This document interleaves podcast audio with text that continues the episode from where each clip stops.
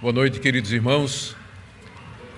Nós queremos saudar a todos aqueles que nos acompanham pela internet, todos vocês que estão aqui conosco, para agora, nessa parte do culto, estudarmos a palavra de Deus e sermos por ela edificados. Eu quero convidá-los a abrir a Escritura no livro do profeta Amós, capítulo 4, e vamos ler do verso 1 até o verso 5, dando sequência à nossa série de estudos no livro desse profeta. Amós, capítulo 4, do verso 1 até o verso 5. Ouvi esta palavra, vacas de Bazã, que estáis no monte de Samaria, oprimis os pobres, esmagai os necessitados, e dizeis a vosso marido: Dá cá e bebamos. Jurou o Senhor Deus pela sua santidade, que dias estão para vir sobre vós, em que vos levarão com anzóis e as vossas restantes com fisga de pesca. Saireis cada uma em frente de si pelas brechas e vos lançareis para Hermon, disse o Senhor. Vinde a Betel e transgredi, a Gilgal e multiplicai as transgressões. E cada manhã trazei os vossos sacrifícios, e de três em três dias os vossos dízimos. E ofereceis sacrifício de louvores no que é levedado, e apregoai ofertas voluntárias e publicai-as porque disso gostais, ó filhos de Israel, disse o Senhor Deus. Até aqui, queridos, até aqui a leitura da palavra de Deus. Vamos orar pedindo a iluminação do Espírito Santo para compreendermos a palavra de Deus. Pai, tu levantastes profetas que foram teus porta-vozes no Antigo Testamento e eles nos trouxeram teus oráculos, a tua revelação e o teu querer. E nós queremos, Senhor, entender de que maneira estas palavras dizem respeito a nós, vivendo tanto tempo depois. Nós sabemos que tua palavra é inspirada, que portanto é eterna, eternamente válida e relevante. Ajuda-nos a ver isso. Nós pedimos que a exposição dela traga luz, correção, encorajamento, Trago a Deus crescimento na graça e no conhecimento que há no Senhor Jesus Cristo. É o que nós pedimos em nome dele. Amém.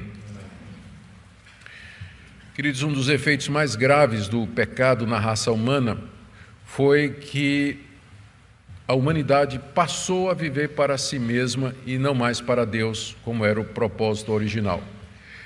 O pecado, a essência do pecado, a essência da queda é que o homem agora se volta para si e tem a si mesmo como o propósito e o alvo da sua existência. Ele vive para satisfazer as suas necessidades, seus prazeres e seus desejos. A humanidade, em outras palavras, tirou Deus do trono e colocou o ego no seu lugar. E nós vemos isso com facilidade na sociedade em que nós vivemos. A nossa cultura é uma cultura voltada para a satisfação pessoal a busca da, do atendimento dos prazeres pessoais, ao mesmo tempo que é uma sociedade mergulhada numa religiosidade mística, seguindo religiões geralmente voltadas para a satisfação das necessidades pessoais de cada um. É uma sociedade egocêntrica que é norteada pelo prazer, pela realização pessoal e que dá preferência a religiões que incentivam isso ou que sancionam isso como se Deus existisse exatamente para o nosso prazer pessoal. O trágico é quando o povo de Deus adota exatamente essa mesma maneira de viver, que era o que estava acontecendo com os judeus do Reino do Norte, com a nação de Israel. A, a sociedade daquela época, a sociedade judaica, israelita daquela época, era dominada, juntamente com a sua religião, pela busca do prazer, era tudo centrado no eu. As pessoas viviam para a satisfação das suas necessidades. E a teologia que eles desenvolveram ali, que nós chamamos de teologia do Reino do Norte, garantia que Deus existia para abençoá-los, que a aliança de Deus com Abraão e os seus descendentes era uma garantia de prosperidade e uma imunidade contra qualquer castigo da parte de Deus. Deus jamais haveria de castigar o povo que ele tinha escolhido de entre todas as nações da terra para ser o seu povo em particular, povo da sua aliança, povo querido, povo a quem Deus prometeu um reino, a terra e uma descendência, de onde viria bênção para todas as nações. Tudo em Israel girava em torno da busca pelo prazer, não somente toda a sua economia, toda a sua prosperidade. Quando Amós profetiza, Israel está vivendo um tempo é, bom, economicamente falando, apesar de algumas bolhas, como nós veremos na próxima mensagem. E a religião que predominava era a religião da prosperidade, da satisfação e da exibição, como nós vamos ver em seguida. É por isso que Deus havia mandado o profeta Amós pregar em Israel. Amós era do reino do sul, de Judá. E Deus o tira de lá com uma mensagem de juízo contra o reino do norte, contra a nação de Israel. A mensagem de Amós é que o povo de Deus estava vivendo de maneira indigna desse nome, não estava vivendo de acordo com o que Deus é e o que Deus queria. E que, portanto, a nação de Israel estava debaixo da mesma censura e da mesma condenação das nações vizinhas. É o que nós vimos no capítulo 1 e no capítulo 2. O profeta Amós começa o seu livro denunciando os pagãos que moravam ao redor de Israel, vai fechando o cerco até que finalmente ele denuncia o pecado da nação de Israel juntamente com Judá.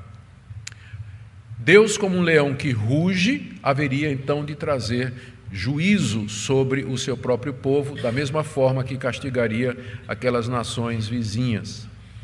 E na última mensagem, final do capítulo 3, nós vimos como Deus convoca então o mundo como testemunha sua do que estava acontecendo na nação de Israel e do castigo que haveria de trazer. Ele chama os filisteus, chama os egípcios para se assentarem nos montes de Samaria, olharem para dentro da cidade e verem as grandes iniquidades que estavam sendo feitas lá e para testemunharem quando Deus, como juiz, julgar o seu próprio povo. Aqui no capítulo 4, depois dessa convocação para o mundo ver o castigo que Deus vai dar ao seu próprio povo, Deus, através de Amós, faz um apelo dramático à nação de Israel para que se arrependa dos seus pecados e se converta e assim evite o castigo que estava próximo por conta das suas próprias iniquidades. O capítulo 4 tem três partes. Na primeira dela, na primeira delas, Deus faz um juramento de que vai castigar o seu povo, que é o texto que nós lemos, verso 1 até o verso 5. Em seguida, Deus abre os olhos deles, ou tenta abrir os olhos deles, para que eles vissem a contradição entre a religião que eles estavam celebrando e os fatos que estavam acontecendo ao redor. Vai aí do verso 6 a 11, é a mensagem do próximo domingo. E depois Deus os avisa que se preparem para o encontro com Ele, aquela famosa frase do profeta Amós, talvez seja o versículo mais conhecido do livro do profeta, que é capítulo 4, versos 12 e 13: Prepara-te, ó Israel, para te encontrares com teu Deus. Então, são três partes do capítulo 4, todas elas girando em torno desse tema de um apelo à nação para que se arrependa da sua maneira egoísta de viver, da sua religião falsa que se volte a Deus. Hoje nós vamos ver apenas a primeira parte do capítulo, que é o juramento que Deus fez de que haveria de punir o seu povo por conta dos seus pecados. Então vamos ver o em primeiro lugar o juramento em si, está aí no verso 2. Jurou o Senhor Deus pela sua santidade que dias estão para vir sobre vós em que vos levarão com anzóis e as vossas restantes com fisga de pesca, saireis cada uma em frente de si pelas brechas e vos lançareis para Hermon, diz o Senhor. Aqui Deus faz um juramento de que mandará castigo para o seu povo. O que está sendo descrito aqui são os efeitos de uma invasão trazida por um povo mais poderoso, um povo inimigo de Israel. Esse é o juramento que Deus faz. Deus, com frequência, é retratado na Bíblia como jurando por si mesmo. A razão é que ele não tem ninguém maior por quem jurar. Geralmente nós juramos por alguma coisa que é superior a nós. Deus não tem ninguém superior por quem jurar, por isso, quando ele jura, ele jura pela sua santidade, ele jura pela sua misericórdia, jura pelo seu grande nome. Jurar significa fazer firme a palavra, ou dar provas, ou ratificar de que a promessa feita ou a palavra dada será cumprida. Quando Deus quer dizer que ele vai de fato fazer o que ele disse, ele diz: Eu juro por isso. O próprio Deus oferece julgamento. Em apenas dois lugares do Antigo Testamento, Deus jura pela sua santidade. Uma vez é no Salmo 89, verso 35, em que ele diz: Pela minha santidade eu jurei a Davi. E a segunda vez é aqui no livro do profeta Amós. Deus está tão irado com o seu povo que ele diz assim: Eu juro pela minha santidade de que eu vou castigar vocês. Então, esse juramento que Deus está fazendo pela sua santidade é necessário porque Deus aqui se apresenta como aquele que é completamente santo. A santidade de Deus o separa do pecado e dos pecadores. A santidade de Deus é a essência da sua natureza. Ao dizer que Deus é santo, significa que ele é ele não peca, significa que ele não tenta, significa que ele não age de qualquer forma que seja contrária à pureza, à retidão do seu caráter. Deus é santo e essa santidade exige que ele puna o pecado. E era a sua santidade que estava sendo ofendida pelo seu povo, pela nação de Israel. Estava sendo ofendida. Então, Deus agora diz: Tão certo como eu sou santo, é isso que o juramento quer dizer. Tão certo como eu sou santo, que eu vou punir o pecado de vocês. É isso que significa Deus jurou pela sua santidade, eu vou trazer o castigo sobre vocês. Que situação terrível quando o povo de Deus se comporta de uma forma que provoca a indignação de Deus ao ponto de Deus dizer: Eu juro que eu vou castigar vocês. Tão certo como eu sou santo, o castigo virá sobre vocês. E nós que conhecemos a história, sabemos que de fato o castigo veio. Algum tempo depois das palavras do profeta Amós, Deus levantou a Síria, a nação mais poderosa no cenário político mundial daquela época, que desceu até aquela região, indo ao Egito para uma guerra com o Faraó, e no meio do caminho destroçou a nação de Israel. Acabou com o reino do norte. Acabou com o reino do norte. Ou seja, o juramento de Deus confirma a sua palavra. O Deus que jura pela sua santidade é o Deus que não mente. E ele vai cumprir tudo aquilo que ele prometeu. Segundo lugar, o que é que perguntamos? O que é que levou Deus a fazer esse juramento tão sério de que ele haveria de castigar o seu povo? Amós apresenta dois quadros aqui que justificam essa ira de Deus, a ponto de jurar. A primeira é o quadro, é um quadro da, do, do egoísmo da classe alta e abastada de Samaria, representada por suas mulheres, aqui comparadas a vacas cevadas e satisfeitas, que levavam Deus a ficar extremamente indignado. A maneira de viver da classe alta de Samaria, dos nobres, dos poderosos. E Deus, particularmente, está avisando as mulheres, que são chamadas aqui de vacas de Bazã. A segunda razão que deixou Deus extremamente irritado com o seu povo são os templos bem frequentados, um em Betel e outro em Gilgal, bem frequentados pelo povo, onde eles iam lá adorar a Deus, oferecer um culto a Deus, ao mesmo tempo em que o pecado corria solto no meio da nação. Ou seja, era um culto hipócrita, que não fazia a menor diferença na vida do povo. Então, essas duas coisas atraíram a ira de Deus e o levaram a jurar: Tão certo como eu sou santo, eu vou castigar vocês com isso. Vou castigar vocês por conta da maneira opulenta, luxuosa e indiferente para com os pobres que vocês vivem, que é o verso de 1 a 3, e vou castigar vocês por conta da religião falsa que vocês me oferecem, que são os versos 4 e 5. Então, são essas duas coisas que provocam a ira de Deus e trazem esse juramento tremendo contra a nação de Israel. Então, vamos ver, em primeiro lugar, essa maneira de viver dos ricos e poderosos de Israel, que está aí descrita de maneira muito gráfica nos versos de 1 a 3. Essa profecia ou juramento é, é dirigido, em primeiro lugar, contra as mulheres de Samaria. Está aí no verso 1. Ouvi esta palavra, vacas de Bazã, que estáis no monte de Samaria, que oprimis os pobres, esmagai os necessitados e dizeis a vosso marido: dá cá e bebamos. Nós já vimos que Samaria era a capital do Reino do Norte e ela era situada sobre um monte.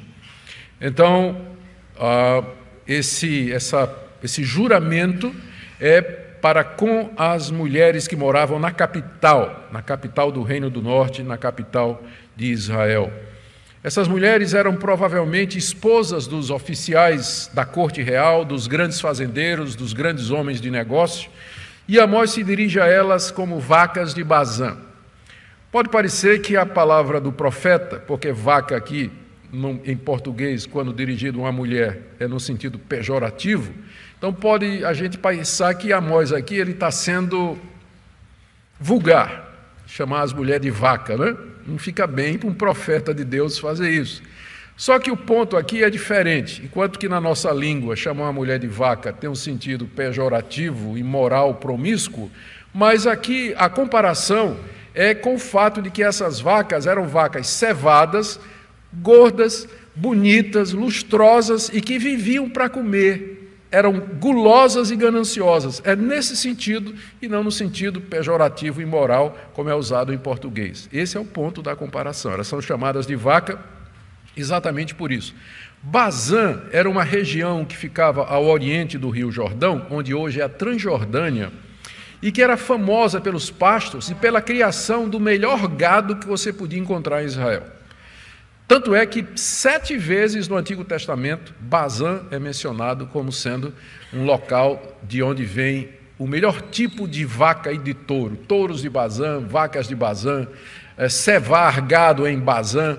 Então, era uma região muito famosa pela qualidade das suas vacas, pela qualidade do seu gado. Não é? Então, Amós que era vaqueiro, era criador pequeno agricultor, ele estava perfeitamente familiarizado com tudo isso, sabia o que era Bazan, quem sabe já tinha estado lá alguma vez para comprar gado, e lá ele viu aquelas vacas é, gordas, nédias e satisfeitas, é, comendo e comendo e querendo mais, não tinha capim ou, ou, ou, ou comida que servisse para elas, e é a figura que ele acha que as mulheres de Samaria é igualzinho. Né? As mulheres de Samaria igual às vacas de Bazã. Em que sentido essa metáfora é usada? Primeiro, porque as mulheres da nobreza de Samaria viviam para o próprio prazer, viviam uma vida de luxo e de deleite. Amós tinha acabado de denunciar o fato de que elas viviam em casas e mansões luxuosas. Verso 15 do capítulo 3: Derribarei a casa de inverno com a casa de verão, as casas de marfim perecerão, as grandes casas, as mansões serão destruídas. Era nessas casas que as, que as mulheres de Bazã, ou as mulheres de Samaria, é, viviam não é? uma vida de luxo, uma vida de prazer voltada para a satisfação dos seus desejos. Segundo, porque elas eram insaciáveis insaciáveis. A vida delas era pedir ao marido que organizasse festa e trouxesse vinho. Né, dizem aos maridos, está aí, ó, verso primeiro, dizem aos maridos, dá cá e bebamos.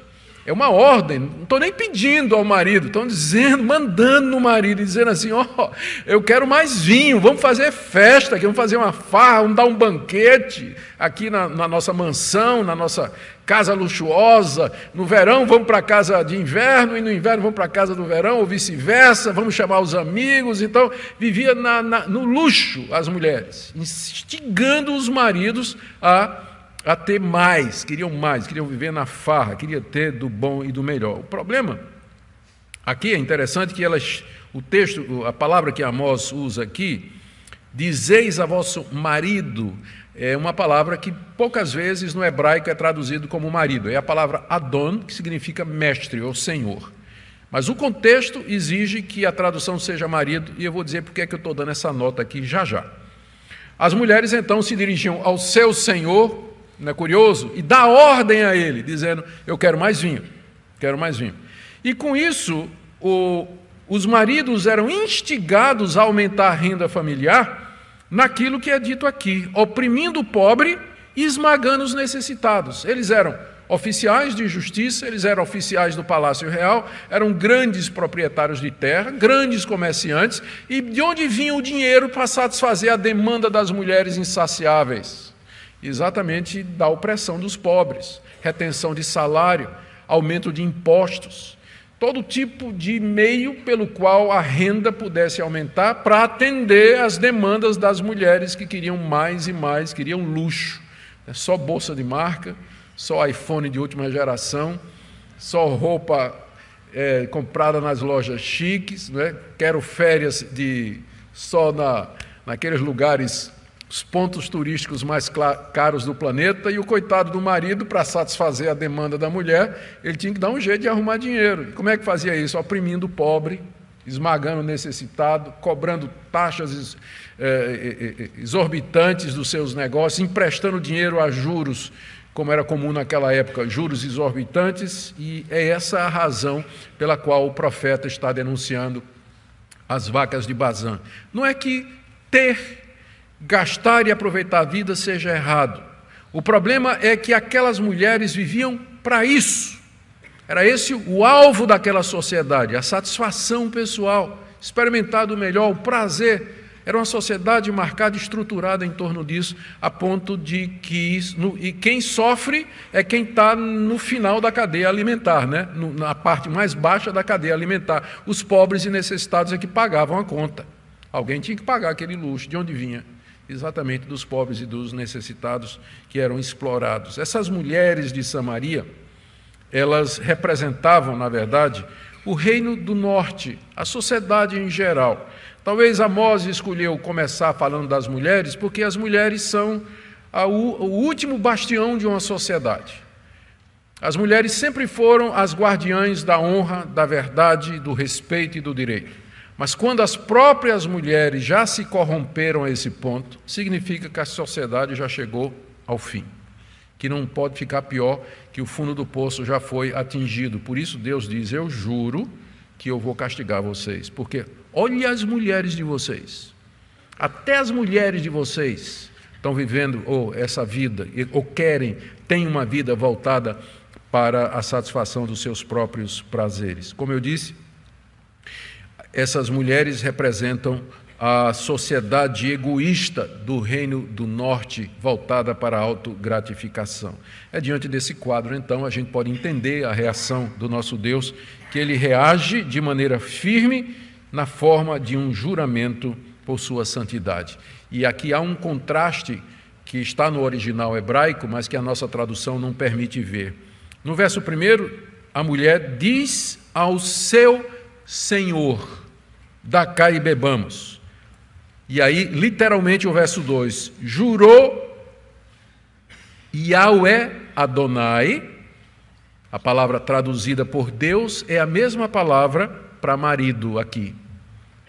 Então, enquanto que as mulheres dizem ao seu Deus, tragam vinho, Deus verdadeiro vai dizer para elas: vocês vão receber a chibata, chicote, é isso que vocês vão ganhar.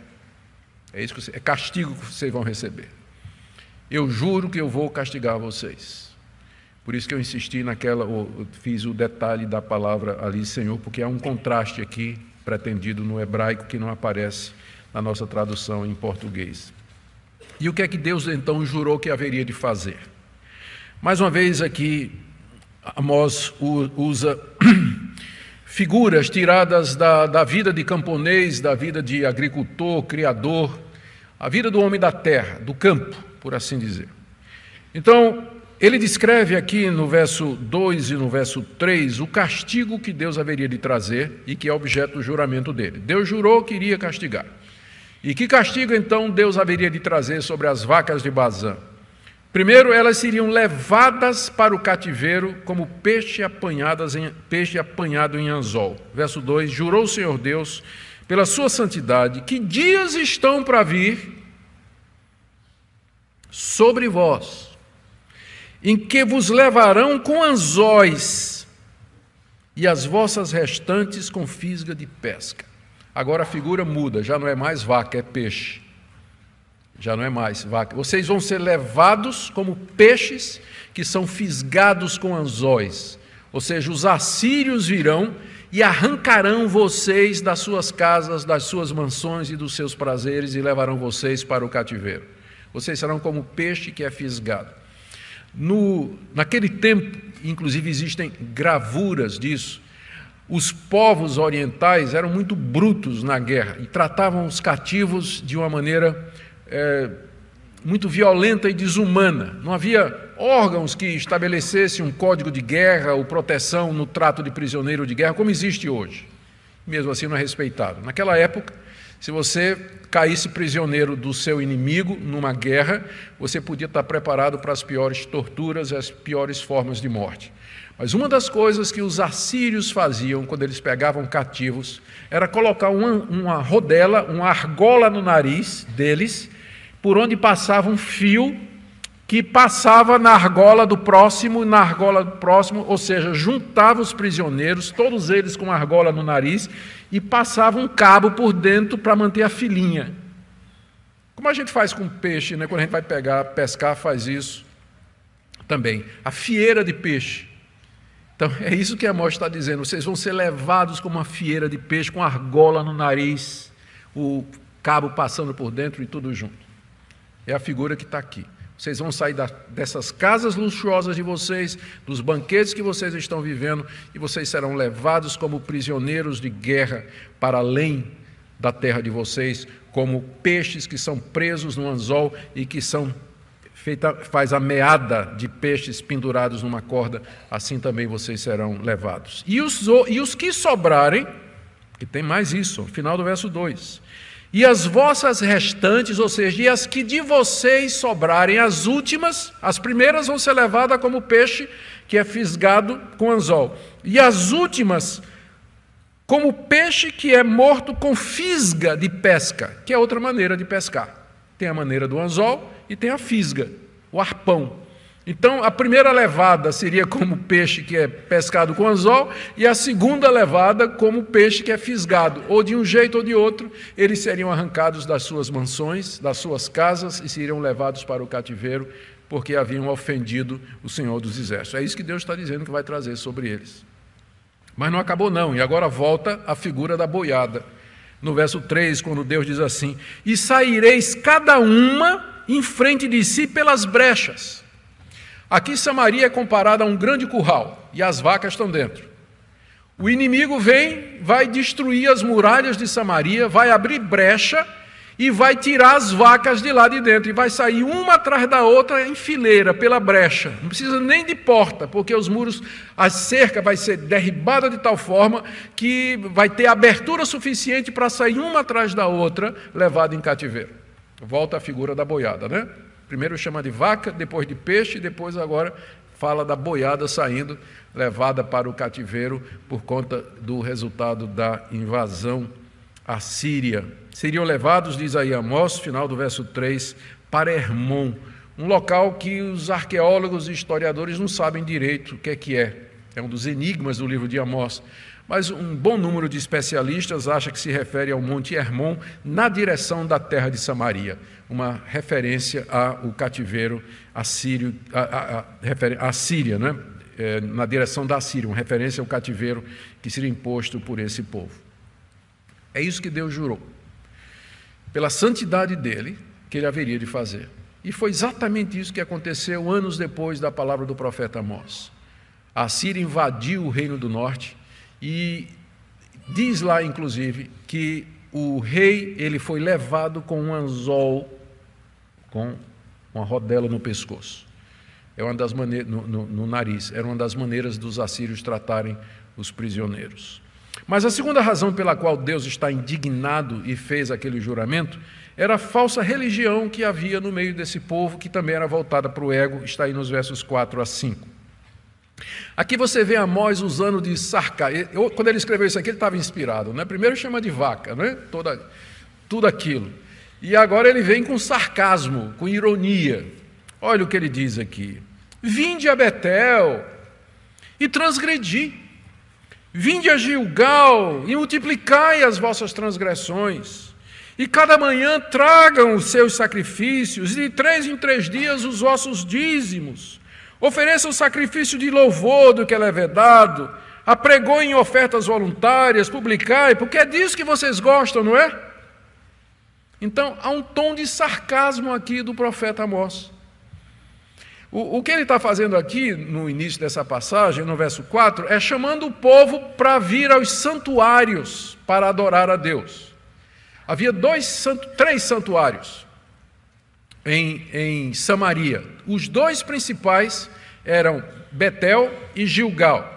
Nesses santuários que foram levantados pelo rei Jeroboão, se, era uma cópia da religião e do culto que era oferecido lá em Judá, em Jerusalém, no Templo de Salomão. Quando eles se separaram, o reino do norte e o reino do sul, Jeroboão, que ficou com o reino do norte, as dez tribos, capital Samaria, ele disse às dez tribos: vocês não precisam ir para o reino do sul, lá para Judá, para adorar Deus lá em Jerusalém, porque eu vou fazer aqui um local de adoração. E ele então fez em Betel, fez em Gilgal, ele fez dois templos e colocou em cada um bezerro de ouro e disse: Estes são os deuses que tiraram vocês da terra do Egito. Pegou os sacerdotes e imitou o culto que era feito em Jerusalém. Então, esses sacerdotes tinham um bezerro de ouro, tinham um altar, os sacerdotes traziam sacrifícios, traziam ofertas, ah, tinha dízimo também, né? claro que não ia deixar de fora, né? tinha, tinha o dízimo também, tinha todos os rituais semelhantes àquele que eram, àqueles que eram celebrados lá no templo em, em Jerusalém. E aqui é como se Amós tivesse chegasse na, lá, ele em, em Betel, ou mesmo lá de Samaria, e dissesse: Bora, gente, vamos lá para Betel, venham para Gilgal. Só que agora Amós não está chamando esse pessoal para vir adorar a Deus. Ele diz o quê? Vinde a Betel e transgredi. Vinde a Gilgal e multiplicai as transgressões. Geralmente a gente convida o povo para vir adorar e servir a Deus e ter vida. Só que Amós agora está dizendo: venha, venha transgredir. Venha para Betel transgredir. Quer transgredir mais? Então venha a Gilgal. Chamando o povo para aquele culto falso. É uma maneira irônica de Deus falar, sarcástica. Deus está dizendo: vocês estão pensando que isso aí que vocês estão fazendo é culto verdadeiro? Vocês acham que isso que está acontecendo é culto a mim, na verdade o que vocês estão fazendo é transgressão. Esse culto de vocês é pecado. Cada ato que vocês praticam aí é um pecado contra a minha santidade, contra a minha lei e a minha pessoa. Em que pontos esse culto, então, era é, considerado como transgressão? Vinde a Betel e transgredi, vinde a Gilgal e multiplicai as vossas transgressões. São quatro coisas que nós podemos perceber aqui no texto, pelos quatro coisas que tornavam aqueles cultos como, cultos como uma transgressão é, a Deus. O primeiro é que era um ritualismo meticuloso e hipócrita. Eles traziam, verso 4, Vinde a Betel, transgredi, julgai e multiplicar as transgressões. Cada manhã trazei os vossos sacrifícios, e de três em três dias os vossos dízimos. Amós está falando de maneira sarcástica, mas ele está representando o que de fato acontecia. Os judeus vinham em grande quantidade, uma grande afluência, era muito bem frequentado o templo de Betel e o templo de Gilgal, e eles traziam animais todas as manhãs, algo que ia além do que a lei de Moisés mandava. Traziam muitos animais para serem sacrificados naquele altar na frente do bezerro de ouro. E de três em três dias traziam dízimo. Já pensou nisso? De três em três dias eles traziam dízimos. Claro, não havia o sistema de ter salário no final do mês como nós temos hoje. O dízimo dependia da colheita, dependia do nascimento de animais lá no rebanho, de tudo aquilo eles tinham que dar o dízimo. Mas a, na lei de Moisés havia previsão de que o dízimo era anual ou de três em três anos. E aqui eles traziam a cada três dias, trazendo os dízimos. Então eles estavam, inclusive, fazendo mais do que a lei de Moisés determinava. Mas ao mesmo tempo, eles estavam absolutamente longe de Deus. Absolutamente longe de Deus. Deus considerava aquelas ofertas e aqueles dízimos como sendo pecado e transgressão. Pecado e transgressão, porque existe uma relação inseparável entre o culto que eu presto a Deus e minha vida. Se minha vida é uma vida dissoluta, como das vacas de Bazã, se eu vivo como as vacas de Bazã, o meu culto é pecado diante de Deus. Eu posso trazer mais, eu posso ser generoso, eu posso até fazer mais do que me é pedido, mas Deus olha para aquilo e diz: Você está transgredindo. Não é que você está fazendo, não, não tem nada errado no ato, você está tá, até dando mais do que se pede, mas é que isso não parte de um coração quebrantado, regenerado, salvo e sincero, mas é uma religião, é uma adoração hipócrita, superficial, que eu não aceitarei. Deus não está interessado na abundância dos nossos dízimos e na abundância das nossas ofertas. Ele está interessado na atitude do nosso coração. Existe uma relação inseparável entre essas duas coisas. Por isso, Deus diz: esse culto de vocês é transgressão. Em segundo lugar, era um culto que estava em desacordo com a palavra de Deus em vários pontos. Verso 5 diz aí: Ofereceis sacrifícios de louvores do que é levedado. Tem três coisas erradas aí. Primeiro, esses sacrifícios eram oferecidos a Deus através da imagem de um bezerro de ouro, com isso desobedecendo os três mandamentos iniciais da lei de Deus: Não terás outros deuses diante de mim, não farás para ti imagem de escultura e não tomarás o nome do Senhor teu Deus em vão. Todos esses três mandamentos eram quebrados na hora que os israelitas queriam adorar a Deus através de uma imagem de um bezerro de ouro. Então, por isso que era transgressão, porque era um culto idólatra. Segundo, esses sacrifícios eram oferecidos por sacerdotes que não eram da linhagem de Levi. E Deus havia dito na sua lei que somente os descendentes de Levi funcionariam como sacerdotes e levitas, ministrando no templo e trazendo os sacrifícios do povo diante de Deus. Jeroboão constituiu como sacerdotes homens do povo e que não eram da tribo de Levi portanto, era um sacerdócio espúrio e Deus não podia aceitar aquele culto que era contrário ao que ele tinha determinado. E outra coisa também, um pequeno detalhe, aqui tá, Amós diz assim: ofereçam sacrifício de louvores do que é levedado, ou seja, daquilo que é fermentado. Era expressamente proibido na lei de Moisés que o israelita oferecesse a Deus oferta de pão levedado. O fermento não podia fazer parte das ofertas que o, que o adorador trazia ao templo. Mas ali no norte, no reino de Israel, no culto do bezerro de ouro, eles queimavam pão levedado em oferta a Deus como oferta de louvores, contrariando aquilo que Deus havia dito. Ou seja, era um culto que não estava de acordo com aquilo que Deus havia revelado. Por isso que o profeta diz: venham para Gilgal e venham para Betel para transgredir. Não é para adorar a Deus, mas essa religião de vocês é uma transgressão da lei de Deus. Porque é hipócrita, é superficial, é contra o que Deus revelou e tem mais. Diz aqui no final do verso 5 que depois de oferecer sacrifícios, eles apregoavam ofertas voluntárias, dizendo assim: Olha, gente, quantas ofertas voluntárias eu trouxe para Deus e publicavam. Eu imagino lá o povo, as vacas de Bazan, é? as mulheres de Samaria, indo lá para o templo e fazendo todas aquelas ofertas, participando daquele ritual e depois pegavam, faziam uma selfie, né? E publicavam no Facebook para todo mundo ver elas ofertando, participando do culto. É disso que vocês gostam, não é? Pergunta o profeta. Vocês estão vindo para o culto para depois fazer uma exibição, para depois aparecer. E não existe tanto disso hoje, gente, no nosso meio, não é verdade? As redes sociais estão aí para mostrar que o que é dito das vacas de Bazã não se aplica só a Israel no tempo do profeta Amós, mas se aplica aos nossos dias também. Da exibição da a pessoa demonstrar sua religiosidade ou querer aparecer como gente piedosa, publicar as ofertas voluntárias, apregoar a sua bondade, a sua religiosidade, a sua generosidade para com as coisas de Deus. E Deus pergunta em tom sarcástico: é disso que vocês gostam? Esse é o tipo de religião que vocês gostam, não é? Uma religião, agora vem a quarta crítica, que não tem lugar para o arrependimento. Vocês notam que nos componentes aqui do culto, não tem o que era mais importante no culto que Deus determinou no Antigo Testamento, que era a oferta de animais como propiciação pelo pecado, que simbolizava o arrependimento do israelita, de que ele se humilhava diante de Deus, que pediu o perdão de Deus. Não está aqui na lista, não tem nada aqui que mostre ou reflita uma atitude de quebrantamento, de arrependimento, pedido de perdão a Deus, mas era um culto era um culto é, de exaltação, era um culto de celebração o tempo todo, celebrando a prosperidade, celebrando as coisas boas que Deus deu, e não tinha um, uma gota de lágrima de um coração arrependido, não tinha um soluço de um coração quebrantado, não tinha um choro de uma alma quebrantada diante de Deus, lá em Gilgal e em Betel. Por isso que o profeta é sarcástico, ele diz: pode continuar indo.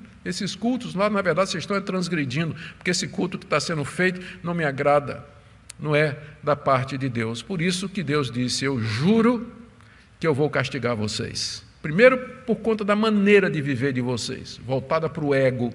Vocês são egoístas, oprimem o pobre para ter dinheiro para as farras de vocês. E segundo, porque o culto de vocês é um culto falso que eu não aceito.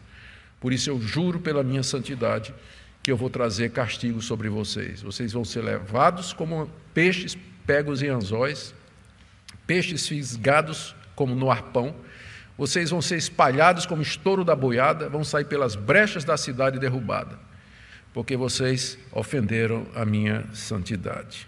Essa era a religião que eles gostavam e o castigo então estava para vir. Eu quero tirar algumas lições, irmãos, para nós, já agora caminhando para a conclusão. O que é que nós podemos aprender? Primeira lição que eu queria tirar para nós é que o que é pecado não é ter riquezas e gozar a vida. Isso aqui eu preciso dizer. Porque pode ficar a impressão de que Deus é contra que uma pessoa seja próspera, que ela tenha um conforto financeiro e que ela desfrute das coisas boas da vida. Não é não. Deus não é contra isso não. Na verdade, Deus nos concede isso. E se nós temos isso, é pela misericórdia de Deus. São cortesias do Todo-Poderoso aqui nessa vida que nós podemos aceitar e receber e desfrutar com alegria no nosso coração. Não é pecado você ter recursos financeiros e viver bem. Não, não, não é pecado isso. O pecado é quando você vive para isso. O pecado é quando isso se torna o seu ídolo, a razão da sua vida. Pecado é quando, para ter esse nível de vida ou manter esse nível de vida, você começa a ser desonesto nos seus negócios para poder ganhar mais ou perder menos. É aí que vira pecado. Quando isso se torna o seu Deus, quando isso toma o lugar de Deus, aí sim, aí sim você vai ouvir o juramento de Deus. Eu juro pela minha santidade que você não vai mais continuar a viver assim. E aí Deus bota a mão. Então, não é pecado, como eu disse, ter uma vida assim. Pecado é quando isso é a razão da minha existência, quando eu vivo para isso, quando isso é o alvo da minha existência. Segunda coisa, e aqui eu preciso ter cuidado com o que eu vou dizer. Esposas, elas podem levar o marido a práticas opressoras e desonestas exigindo um estilo de vida acima do que é possível. Já encontrei casos assim, de maridos que vieram confessar e dizer: Pastor, não aguento minha esposa. Minha esposa só quer do bom e do melhor. Ele fica pedindo, ela fica pedindo coisas que eu não tenho condição de dar, pastor. Eu fico doido. E aí, às vezes, eu, eu tenho que fazer algum tipo, algum, alguma coisa. Eu tenho que ou me desdobrar, trabalhar mais do que devo, ou fazer algum tipo de bico, ou às vezes até usar de recursos ilícitos para poder aumentar a renda familiar para atender às demandas da minha mulher. A casar. Há mulheres que não têm juízo. Não era para ser chamada de vaca, mas de anta. Não tem juízo. Não tem juízo. O que, é que a palavra de Deus diz? A mulher sábia edifica a sua própria casa. Aquelas mulheres de Samaria não eram sábias. Ficavam pressionando o marido, quero mais, quero mais, quero mais. E aí eles pressionavam os pobres, os aflitos e os necessitados para poder atender a demanda. Minha querida irmã, da sua atitude no casamento pode depender o sucesso do seu casamento e da vida espiritual sua, do seu marido e dos seus filhos. As demandas de uma esposa são como uma goteira, diz o livro de Provérbios. São como uma goteira. Não seja uma goteira, mas seja uma bênção. Como aquela Amélia tão famosa, né? Amélia, que era mulher de verdade, diz lá, a música, não sei nem de quem, não posso nem cantar, que é proibido cantar música profana no culto. Então, mas a graça comum inspirou o profeta, que diz que Amélia passava fome ao meu lado e achava bonito não ter o que comer. é difícil achar uma assim hoje, né? Pois é, minha irmã. Veja aqui o que se diz, a palavra de Deus diz, e o impacto que você pode ter na vida da sua família, no seu marido e também na própria igreja. Terceira lição que nós podemos tirar aqui é que Deus se ofende de verdade com a opressão do pobre, o esmagamento do necessitado, feito pelos poderosos, pelos nobres e pelos ricos, simplesmente porque eles querem satisfazer seus desejos de prazer, luxúria e de uma vida abastada. É contra isso que a igreja se põe. É contra isso que a igreja tem que levantar a voz profética. A igreja não tem que se meter em política partidária. Esse partido ou aquele partido. Mas a igreja, para ser voz profética, ela tem que ser independente de qualquer partido e denunciar isso que seja feito por um partido de esquerda ou de direita. A opressão dos pobres, o esmagamento do necessitado para favorecer uma determinada classe. Isso tudo a igreja tem que falar. A igreja é a consciência do Estado. Não pode depender do Estado, nem estar ligado a ele, para poder ter independência para fazer o que Amós está fazendo aqui. Mas adiante nós vamos ver no capítulo 7 que Amós vai entrar em curso de colisão com o rei e com os profetas da corte. Ele vai bater de frente com os sacerdotes de Betel mais adiante, porque uma pregação de Amós, esse tipo de pregação, não passa despercebido. Cedo ou tarde vai ter que ter confronto. E a igreja precisa estar livre para poder trazer a palavra de Deus a respeito desse assunto. Quarta lição que eu posso tirar do texto. Irmãos, nós não podemos adorar Deus do jeito que nós queremos, imaginamos ou inventamos. Há essa mania no meio evangélico das pessoas imaginarem que o Espírito de Deus traz novos métodos, novas maneiras, novas formas de nós cultuarmos a Deus. Talvez Jeroboão pensou isso quando inventou o culto ao bezerro.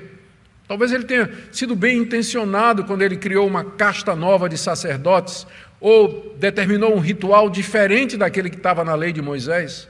Mas o ponto é que Deus não aceita ser adorado a não ser da forma que ele revelou. Nós não podemos adorar Deus de qualquer maneira.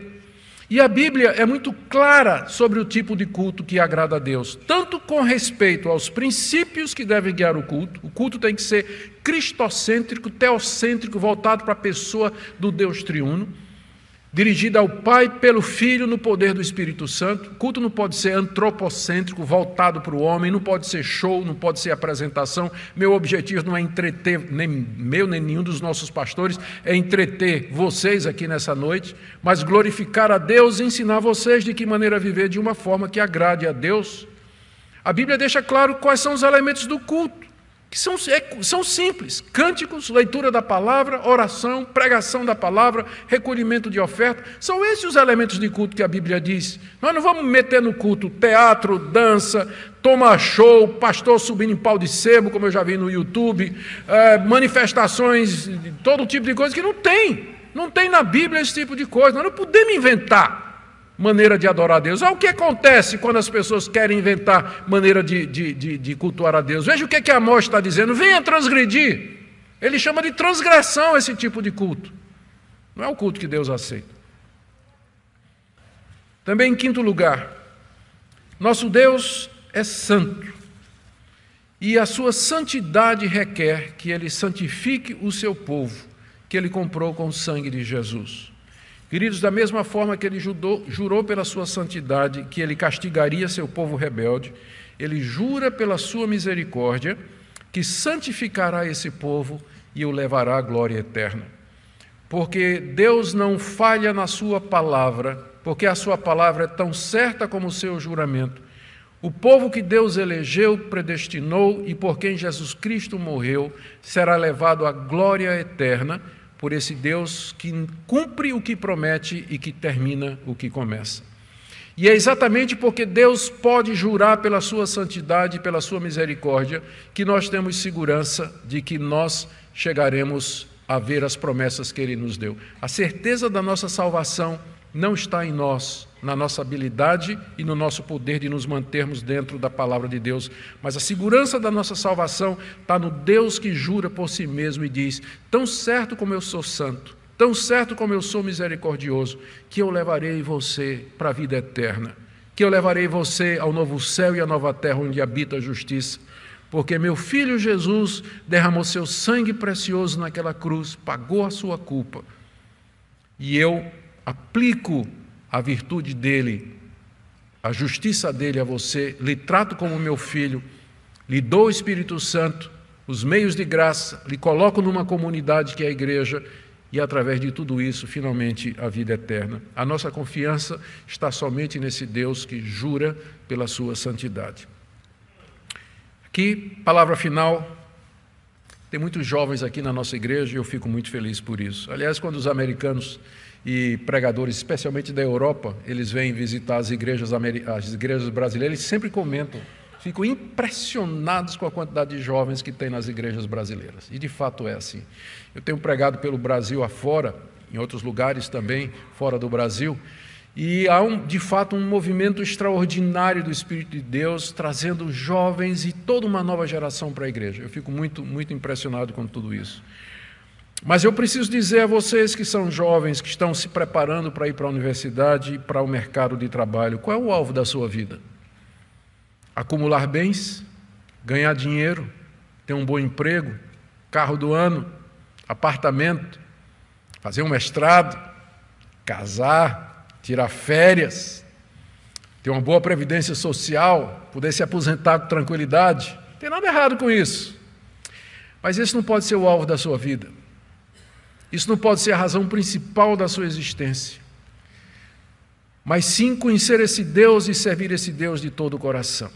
Tem muitos jovens que, porque não têm a prioridade correta, eles passam a vida correndo atrás destas coisas e eles não têm tempo, não têm dedicação e o coração deles não está nas coisas de Deus e no reino de Deus. Será que nos seus planos que você tem, tem uma rubrica dizendo ajuda aos pobres?